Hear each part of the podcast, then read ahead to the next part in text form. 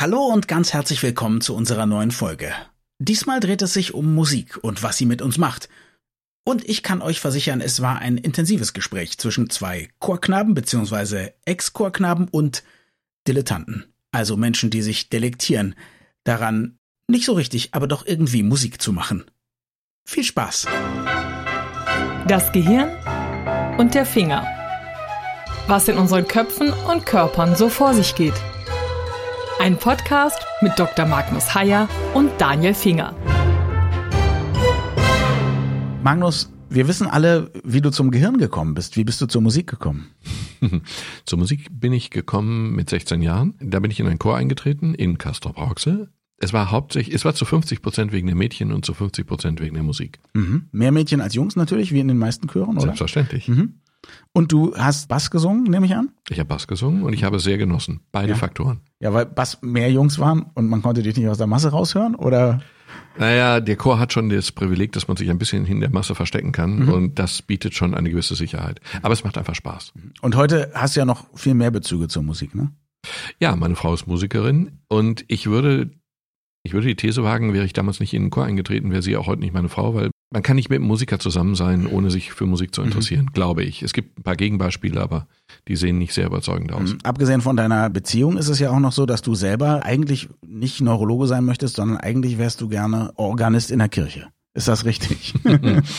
ja, das ist so mein heimlicher Traum, aber dazu wird es nicht mehr kommen. Ich hatte Klavierunterricht mhm. und aber eigentlich habe ich immer von Orgel geträumt und jetzt habe ich dankbarerweise durch einen befreundeten Organisten einen Schlüssel einer katholischen Kirche. Ich kann mich jetzt abends immer an die Orgel setzen und ungehört Tutti spielen. Und das ist schon einfach, es ist einfach, es ist göttlich, würde ich mhm. sagen, wenn es nicht so verkitscht kling, klingte. Klönge.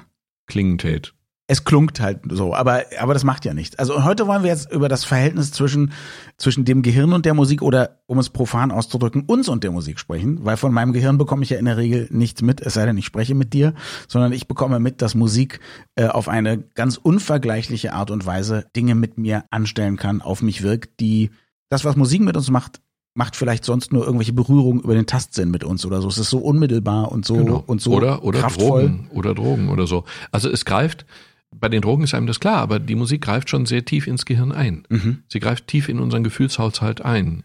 Sie greift tief in unseren Hormonhaushalt ein. Sie macht was. Sie macht etwas Messbares. Mhm. Und das macht sie eben nebenwirkungsfrei, obwohl vielleicht auch nicht. Das weiß man nicht. Es gibt ja auch depressive Musik, äh, die die Leute dann hören, bevor sie Abschiedsbriefe schreiben und so. Aber manche, manche leben damit sicher auch Sachen aus und dann geht es ihnen wieder gut. Ich habe diesbezüglich in einer, bei einer Trennung, ich habe wirklich ein Klavierkonzert von Rachmaninow gehört. Angeber. Klar, ja, andere hören ja, ich Cure, weiß, genau, genau. Ich bin ein, nein, ich bin ein unerträglicher Aufschneider. Aber ich habe in dieser Phase mich wirklich in ein Klavierkonzert, das zweite von Rachmaninow, wirklich reingesteigert. Ich habe das sicherlich viele Dutzende Male gehört, ja. immer wieder und irgendwie konnte ich mich da, ich habe mich da reingesteigert ohne Ende. Also es ist ein großartiges Klavierkonzert. Ich bin ein ganz großer Fan von Rachmaninow, aber bei meiner letzten Trennung habe ich das Album Guten Morgen Spinner von Bosse gehört. Aber ist auch nicht schlecht.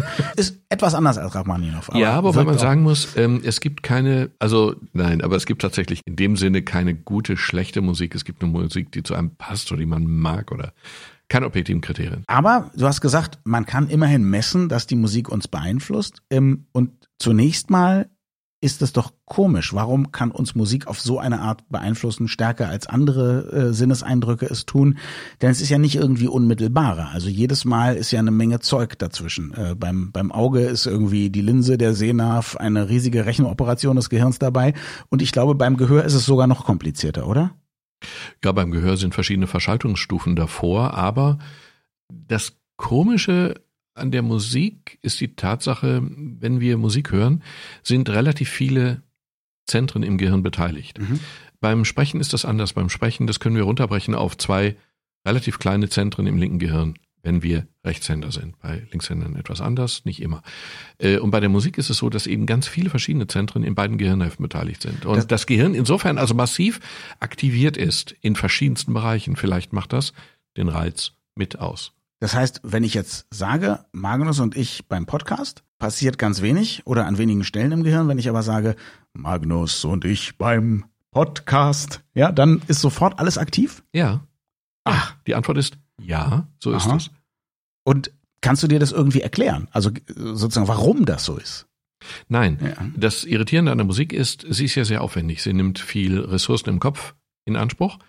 Äh, wenn ich aktiv Musik mache als Instrumentalist oder als Chorsänger, ähm, ist mein Gehirn über alle Maßen aktiv. Dass das evolutionär völlig sinnlos sei, ist fast nicht zu glauben, weil es die größte Verschwendung wäre, die unser Körper sich leistet. Insofern wird es irgendwie Sinn machen. Es gibt viele, viele Theorien, aber es fällt eben auf, wie aufwendig Musik ist. Also aufwendig zu produzieren sozusagen ja erstmal nicht. Also ich glaube, das, äh, das Einfachste, was Leute wahrscheinlich gemacht haben, ist klatschen oder mit irgendwelchen Gegenständen aufeinander schlagen oder so. Dann hat man schon mal sowas wie einen Rhythmus. Das ist, ist im weitesten Sinne ja auch schon Musik, oder? Natürlich. Aber auch bei rhythmischen Dingen sind eben große Teile des Gehirns aktiv mhm. und verteilt über das ganze Gehirn verschiedene Teile aktiv. Und das ist das Erstaunliche. Was könnte da jetzt der evolutionäre Sinn sein? Ähm, möglicherweise ja. ist es ja auch so eine Art, man spricht ja heute immer so von Hacks, also möglicherweise ist es ja, war es auch nichts geplantes, sondern hat sich einfach durch die Bauweise des Gehirns ergeben und wir haben da quasi so einen kleinen Universalschlüssel mehr durch Zufall. Wäre das nicht auch möglich? Nein, das halte ich nun für geradezu absurd. Völlig absurd. Aha. Ich habe es auch im Kern nicht verstanden, wenn ich ehrlich so, wäre, was verstehe. ich aber nicht bin.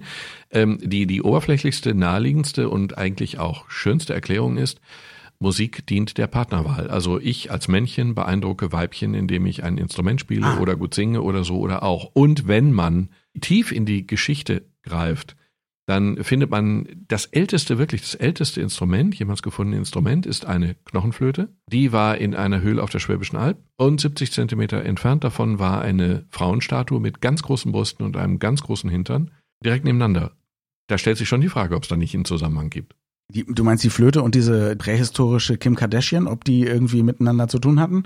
Ja, das ist ein relativ naheliegender Gedanke. Und wenn man jemals Udo Jürgens im weißen Bademantel verschwitzt auf der Bühne gesehen hat nach der Zugabe und gleichzeitig eine Frau ist, dann versteht man schon, dass das viel mit Sex und Beeindrucken zu tun hat. Also ja, es könnte sein, okay, man wollte damit eine Frau beeindrucken. Es könnte aber natürlich auch sein, dass diese seltene und schwer herzustellende Flöte und diese wunderbare Figur nur Teil eines, eines verrückten religiösen prähistorischen Ritus ist oder so.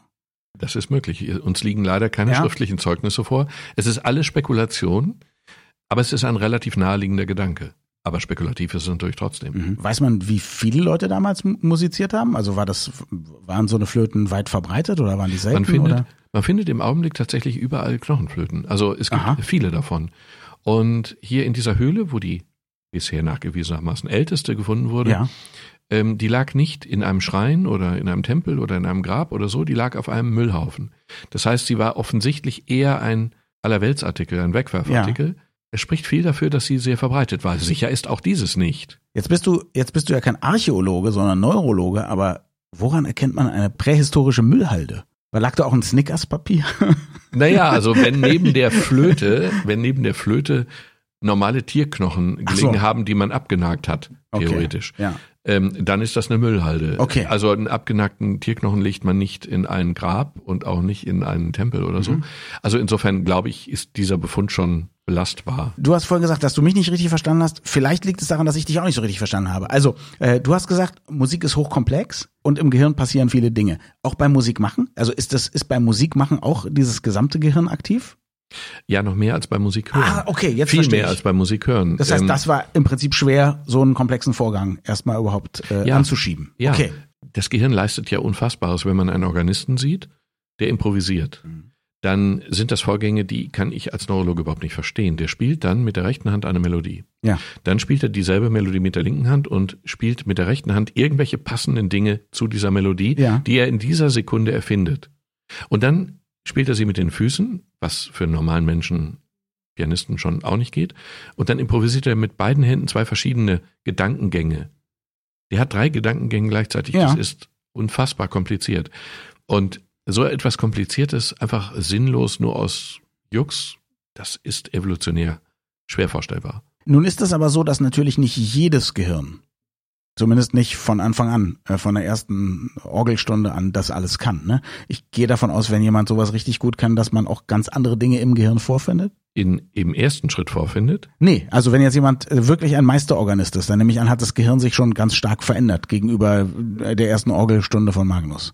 Nichts gegen dein Talent, aber da bin ich uneitel, weil ich es muss.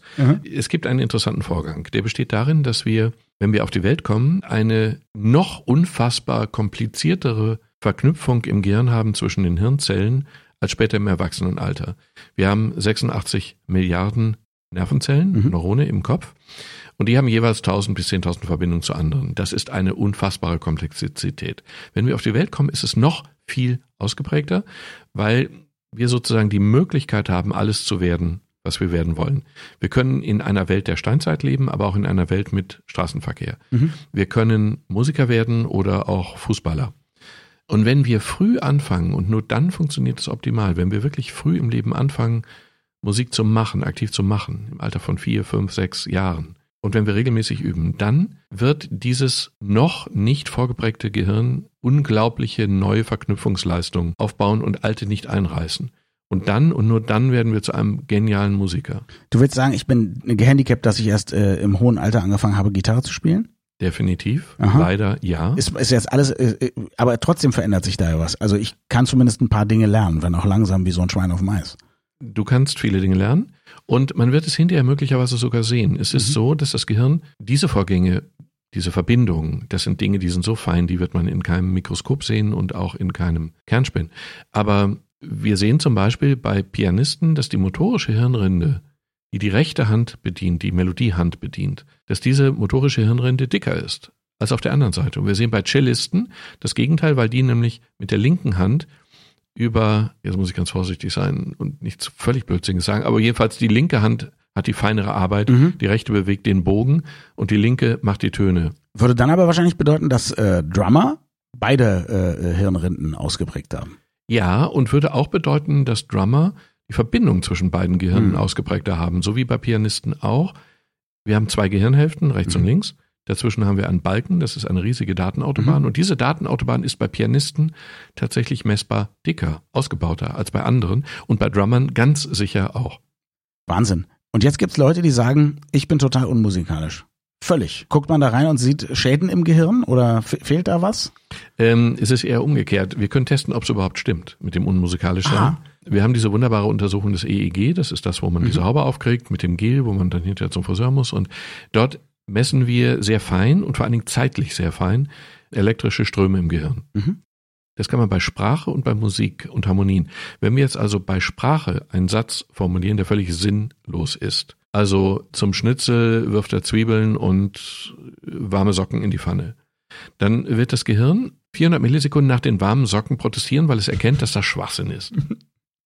Das passiert bei allen, die Sprache erkennen. Mhm. Und das geht bei Musik auch, wenn wir eine bekannte Melodie spielen und sie ein, eine Nuance falsch ist. Also ganz wenig falsch. Möglicherweise so wenig falsch, dass wir es nicht bewusst hören. Mhm. Dann protestiert das Gehirn, das musikalische Gehirn, trotzdem auch 400 Millisekunden präzise, auch dann, wenn die Leute es nicht merken. Okay. Und das Erstaunliche ist, dass es bei Leuten protestiert, auch bei Leuten, die sagen, sie seien völlig unmusikalisch es aber in Wirklichkeit nicht sind. Es gibt trotzdem unmusikalische, aber okay. nur vier Prozent. So sagt und, und es lässt sich hardcore nachweisen. Also das heißt sozusagen, das, das lässt nicht mal an, mal aus, sondern da sagt das Gehirn immer, ich lasse alles durch, ich kann das nicht unterscheiden. Genau. Diese Leute gibt es. Sind aber die schon seit Kindheit so? Das ist eine gute Frage. Weiß ich nicht. Okay. Weiß ich nicht. Wird man wissen? Ich weiß es nicht. Aha. Ich weiß, dass der großartige Stephen Fry, der äh, mit Sprache äh, und Erzählung Dinge macht, ähm, die, vor denen ich mich zutiefst verneige, behauptet, er wäre absolut klotz und musikalisch und er könnte nicht eine einzige Melodie formen, aber er hört sehr gerne Musik. Also er ist groß und das, den müssten wir mal untersuchen, was da, was da los ist, würde mich wirklich interessieren. Ja, ich würde, ich würde gerne viel mehr, also einige Leute ins Kernspin ja, schieben, ja. weil ich bei einigen Leuten erstaunliche Dinge erwarten würde. Wie viel kostet ein Kernspin? Der Apparat als solcher. Mhm. Ein paar Millionen Euro. Wenn man einen Sponsor findet, wäre das okay. okay, vielleicht doch Borgen. Nee, aber klar.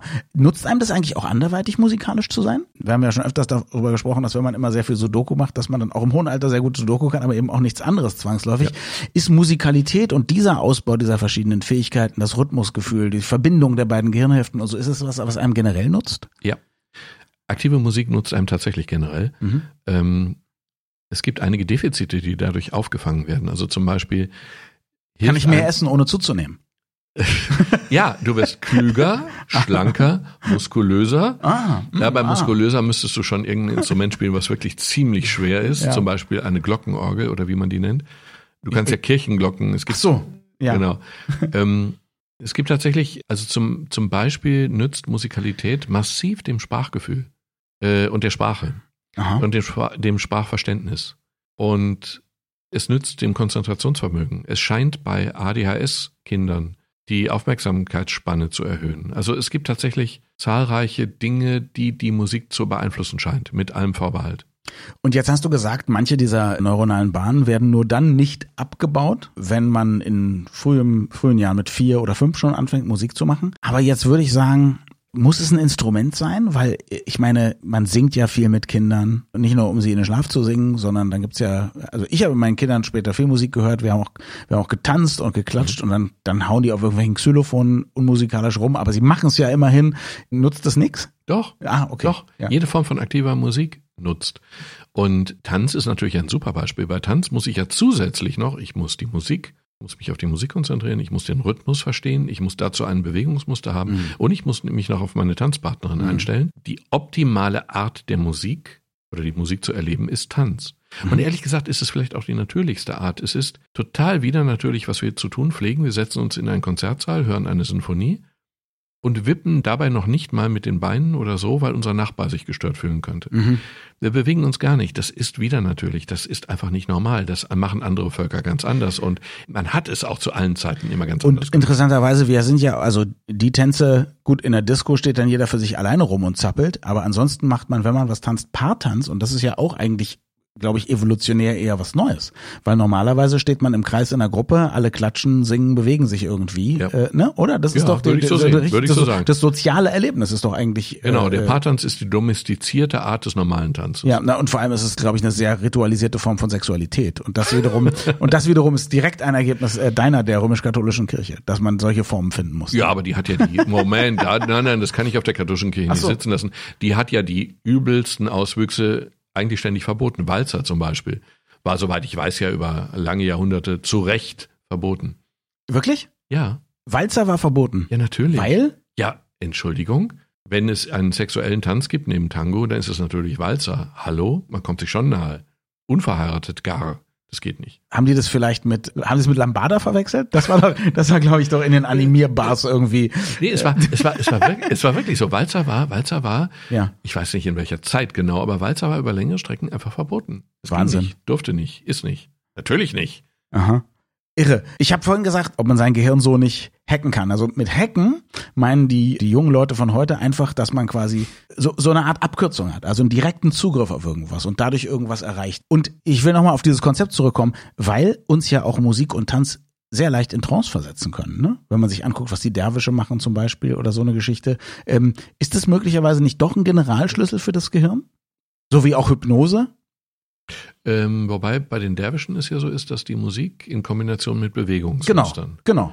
Nicht die Musik alleine. Nee, nee, genau. Erstens. Zweitens, wir können ja auch, auch an ganz unerwarteten Orten ist es ja so, dass äh, die Musik massiv manipulierend eingesetzt wird. Also die kleine Lösung Mhm. Werbung. ist, die kleine Lösung ist Werbung natürlich, ähm, dass ich, weiß ich nicht, wenn ich in einem Weingeschäft bin und ich höre dann irgendwie französische Lieder, kaufe ich französischen Wein, zumindest überzufällig häufig. Das ist die eine Sache, okay.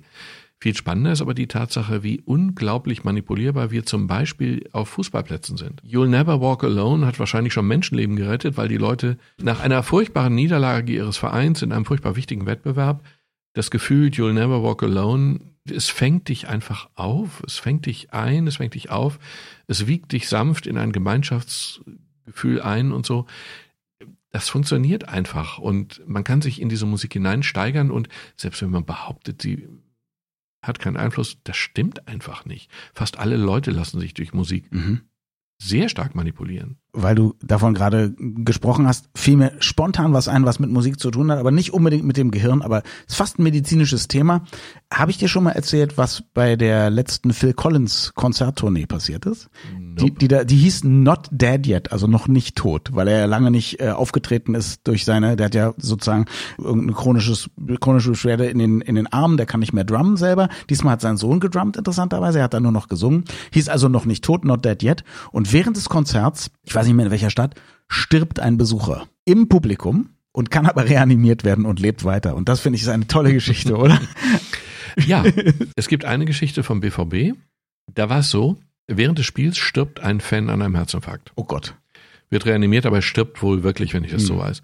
Jedenfalls verbreitet sich die Nachricht über Twitter unter den Fans. Die einzigen, die nichts mitkriegen, sind die Fußballspieler.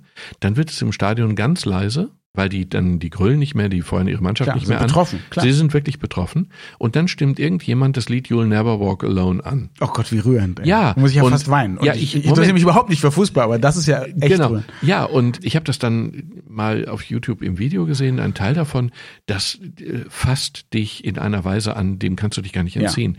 Und das ist ja der schönste denkbare Nachruf für einen Fußballfan, den Ja. man sich vorstellen kann. You'll never walk alone. Ja, und auch hier wieder, sagen wir mal, hat es mich inspiriert zu einem Gedanken. Ich habe gerade überlegt, ganz selten lädt man alle seine Freunde ein. Und auch die Alten. Also manchmal bei sehr runden Geburtstagen, aber dann kommen die eigentlich erst dann wieder, wenn man tot ist. Was eigentlich auch schade ist.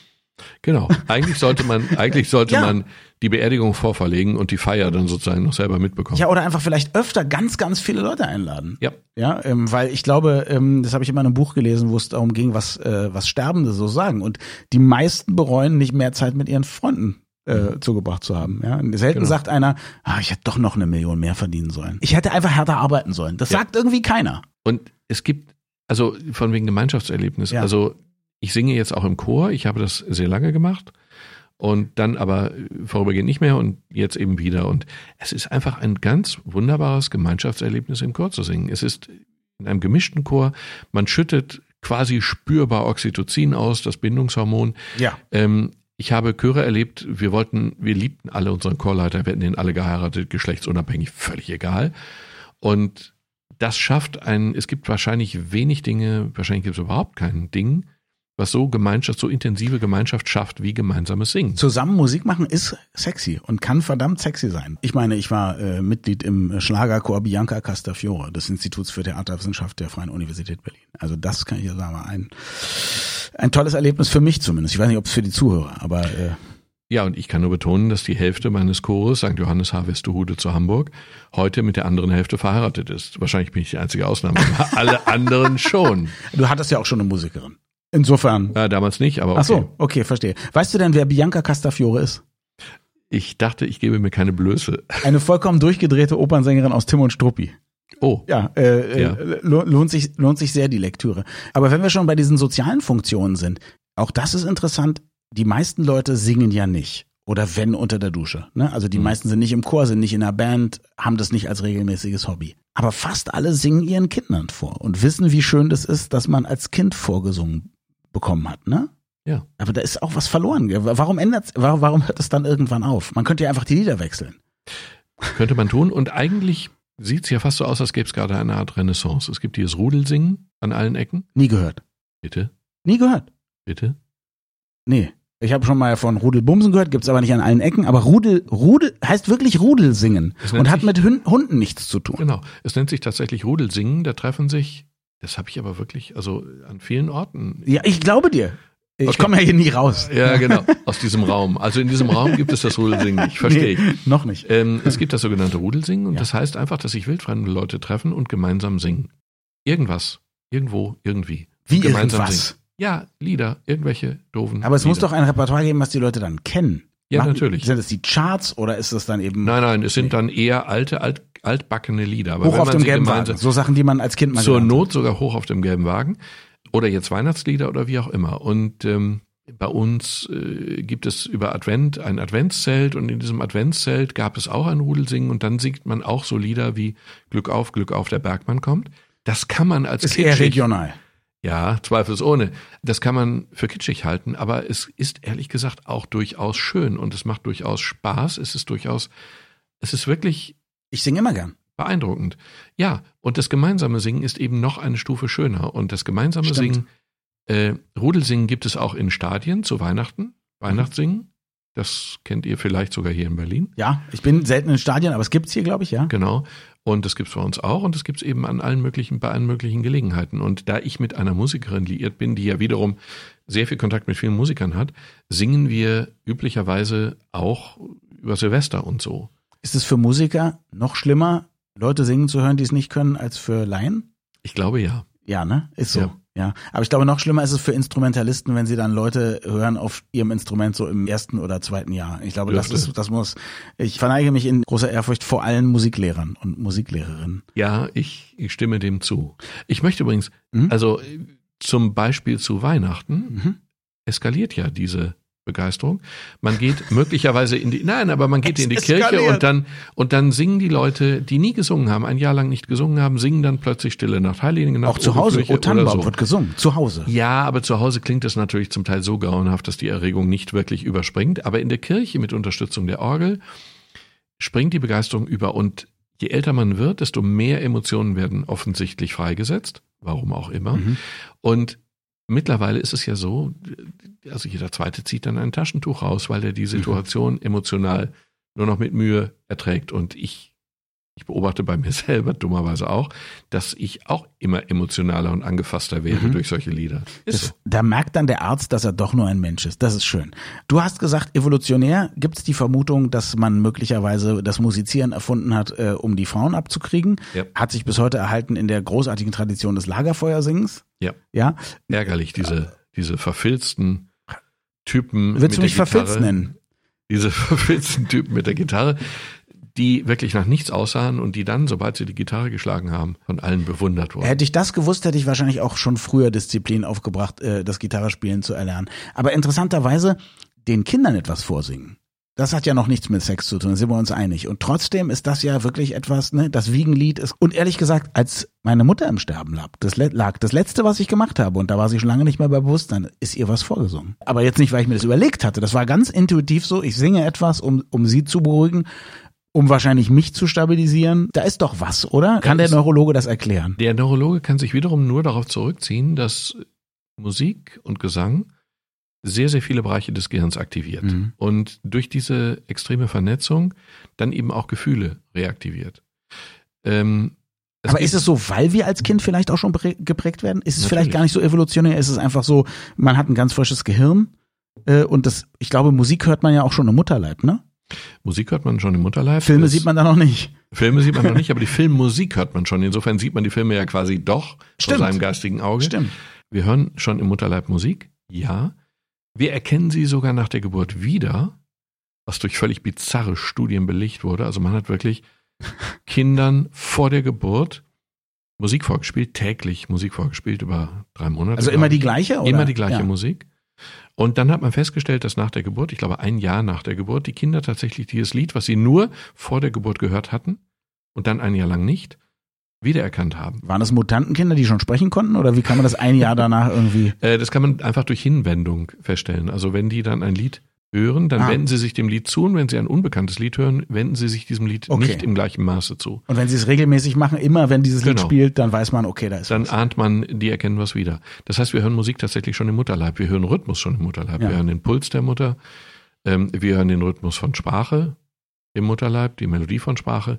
Wir kommen nicht äh, sozusagen als Nullprodukt auf Mhm. die Welt, sondern wir sind schon vorgeprägt durch diese ersten. Und ma macht es dann auch sozusagen diese frühe Prägung schon noch was aus, was die Präferenzen später anbelangt? Also ist einer, der im Mutterleib ACDC gehört hat, später auf Rock geeicht und einer, der Bach vorgespielt bekommen hat, auf Barock?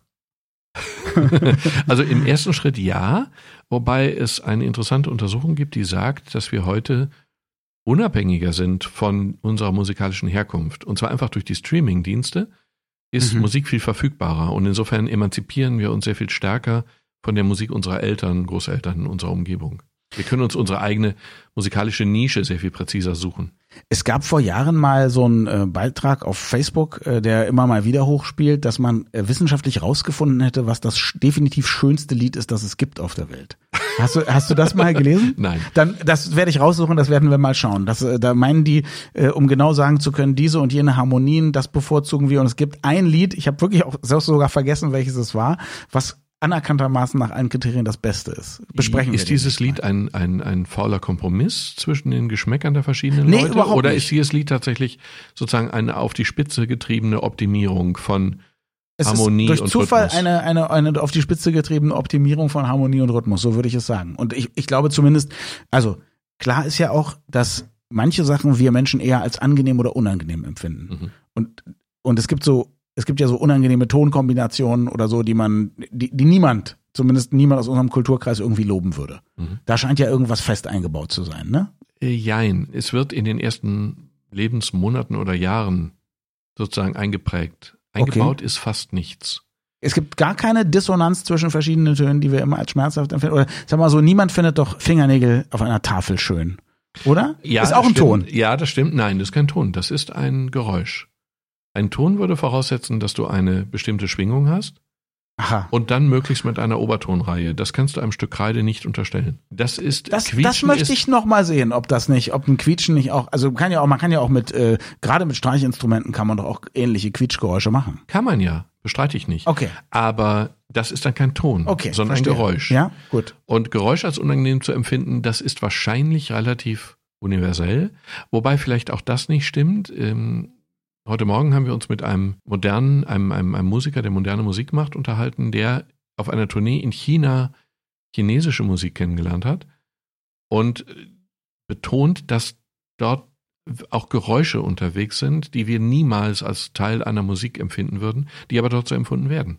Okay, ich kenne eher nur diese gefällige äh, chinesische Musik, die man hier so manchmal in Restaurants und so hört. Die finde ich aber schön, in der Tat. Also, Ja, aber die gefällige Musik, die man hier im Aufzug hört, die aus unserem Kultur- Kulturkreis kommt, die spiegelt ja auch nicht die Vielfalt der westlichen Musik. das stimmt, das ist also, völlig richtig. Wobei ist die nicht immer schlecht ist. Bei den Blues Brothers läuft im Aufzug welcher Song?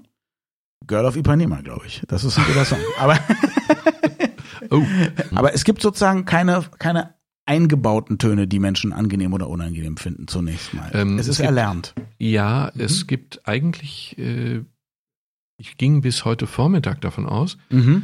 ähm, dass es zumindest eine eingebaute, einen eingebauten Intervall gibt, den wir alle, wirklich kulturübergreifend alle verinnerlicht haben, Ja. nämlich die Oktave. Ja.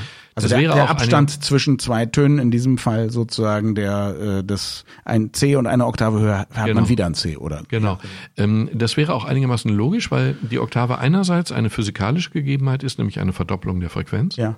Und weil sie andererseits aus physikalischen Gründen ähm, hörbar ist, wenn ich einen Ton höre. Also Instrumente haben nicht nur die Töne, die angespielt werden, sondern sie bilden auch Obertöne. Und der, die Oktave ist dann sozusagen der erste, der lauteste Oberton, den ich höre. Das heißt, Mhm. wenn ein Cello ein C spielt, dann höre ich das eingestrichene C sozusagen unterbewusst, vielleicht sogar bewusst auch mit. Mhm. Insofern wäre es logisch, Mhm. dass die Oktave in allen Kulturen Standard ist und als gleicher Ton oder irgendwie gleicher Ton empfunden Ja. wird. Und wenn wir, das machen wir ja alle unterbewusst, wenn wir etwas singen und es geht zu hoch, dann singen wir eine Oktave tiefer weiter Mhm. und empfinden es als richtig. Mhm.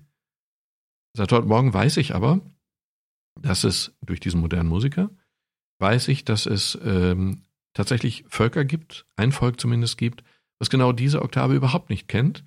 Und Ach. wenn sie singen und sie gehen zu hoch beim Singen, dann steigen sie tiefer ein, aber nicht eine Oktave tiefer, sondern irgendwie tiefer. Auch nicht, Und- auch nicht irgendwie, auch nicht messbar mit irgendwas, was wir kennen. Auch nicht eine Quinte Genau. tiefer oder so, sondern irgendwie. Irgendwie, irgendwie tiefer. Aber die, die in diesem Volk, dann schon an der gleichen Stelle tiefer. Oder auch untereinander völlig konfus. Die Frage überfordert mich jetzt Okay, leider. ist- okay, Ich weiß ist ja eine es, neue Nein, nein, Info. nein, ich weiß es nicht. Aber grundsätzlich, die Oktave ist bei denen nicht zu Hause. Obwohl Ja. man ja denken könnte, physikalisch und sozusagen durch den Bau von Instrumenten müsste sie sein, ist sie nicht. Wie ist es denn umgekehrt mit dem Rezipieren von Musik? Also wir haben ja, wir können ja Musik hören, die wir sagen, äh, was weiß ich, A-Dur klingt immer alles total abtempo und geht uns gut und so und dann, dann rocken wir im Stadion und dann gibt's irgendwas in D-Moll und wir sind ganz traurig und so weiter. Also diese Wirkung zumindest, ist die dann erlernt oder ist die eher universell?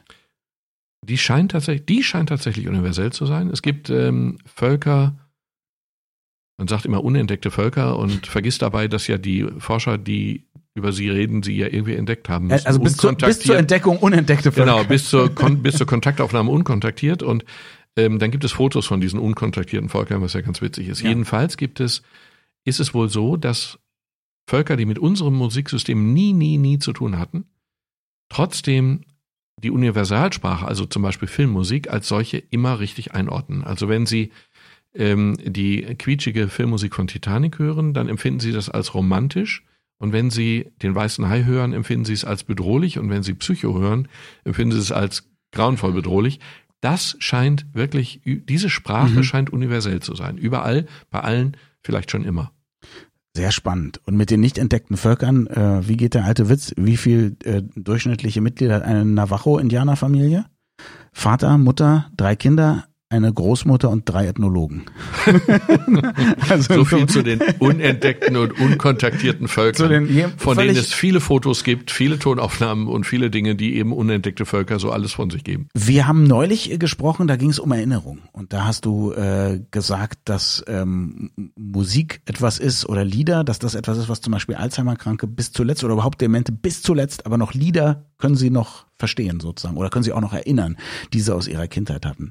Es gibt ja auch so Alphabetlieder, womit man sich das Alphabet merkt und alles mögliche andere. Warum, warum funktioniert das so gut? Also warum ist alles, was man irgendwie mit Musik macht, besser und warum machen wir es nicht mehr? Frage zwei, weil wir doof sind. Okay. Frage eins, warum ist das so? Das ist wie bei allen Dingen. Wir lernen, das Prinzip des Gehirns ist ja, wir lernen durch Vernetzung. Wir lernen nicht eine lateinische Vokabel, sondern wir lernen die Vokabel und die Situation, in der wir sie gelernt haben.